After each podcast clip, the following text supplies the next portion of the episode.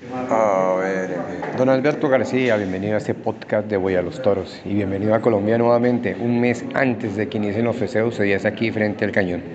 Sí, bueno, muchas gracias a vosotros y hay que venir a trabajar y hay que venir a preparar y a armar todo, que la temporada ya, ya falta poco. Tomó usted la plaza luego de la pandemia y, y no fue fácil, fue complicado, sin embargo lo vimos aquí día tras día luchando para sacar avante la feria. Un año después, las expectativas, cómo van los abonos, cómo va esta feria 2022.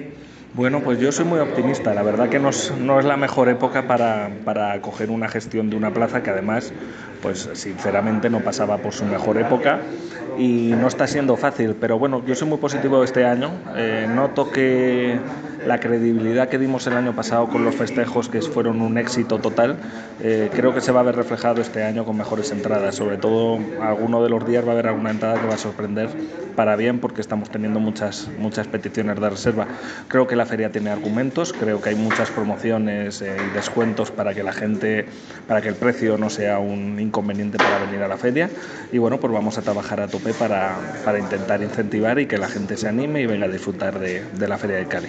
Contémosle a, a, los oyentes de Hoy a los Toros. Primero que todo, el abono se prolonga hasta el último día antes de iniciar la feria. O sea, puedo comprar el abono en cualquier momento. Eso es nuevo.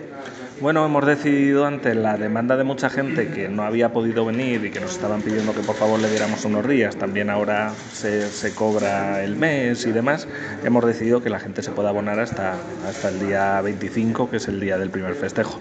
Luego hemos creado un pack especial de entradas eh, a los que compren eh, boletas para tres festejos que va a tener un 10% de descuento, la promoción de los niños que para mí es muy buena, en la que van a tener la entrada gratuita para la novillada del día 25, para corrida de oportunidades 26 y un 50% de descuento en cualquier localidad de la plaza del 27 al 30.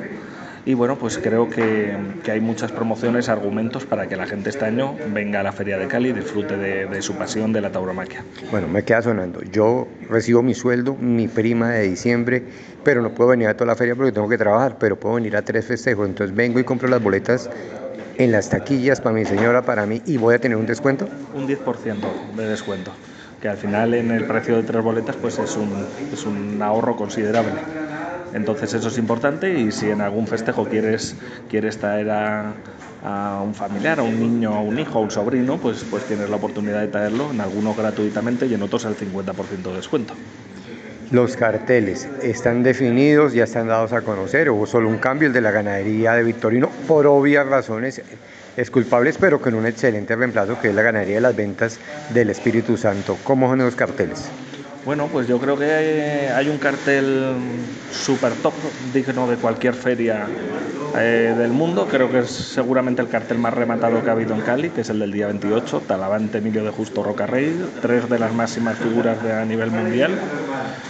Me gusta mucho por la variedad del cartel del día 27, la verdad. Creo que es un cartel muy atractivo. Antonio Ferrera, figurón, Joselito Adame, máxima figura de México y que el año pasado dio una tarde de toros aquí espectacular. Y Juan, Juan de Castilla, uno de los toreros jóvenes que no ha tenido muchas oportunidades aquí en Cali, se las merece junto con el rejoneador Willy Rodríguez. El festival me gusta mucho, el niño prodigio Marco Pérez que está sonando mucho, creo que el mano a mano del último día es espectacular y más después de lo que vimos el año pasado, con la ganadería de Rincón como bien has dicho, sustituyendo a la que en un principio anunciamos, pero viene muy bien presentada esa corrida. El año pasado se movió, fue una corrida también de éxito y esperemos que este año pues, se repita y salga la gente, sea el broche de oro triunfal a la feria.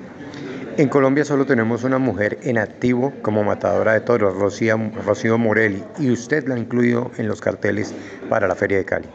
Sí, bueno, creo que era de justicia, ¿no? Creo que ha hecho una temporada muy importante en Perú y creo que tenía que tener su oportunidad aquí. Y bueno, va a tener la oportunidad de, de luchar por, por, clasificarse y torear el Festival del Señor de los Cristales. Así que vamos a ver de, de lo que es capaz. El trofeo Señor de los Cristales, ha hablado usted que va a haber eh, en el Club eh, Colombia entrega del trofeo para la temporada anterior, que van los aficionados a poder estar cerca a este evento.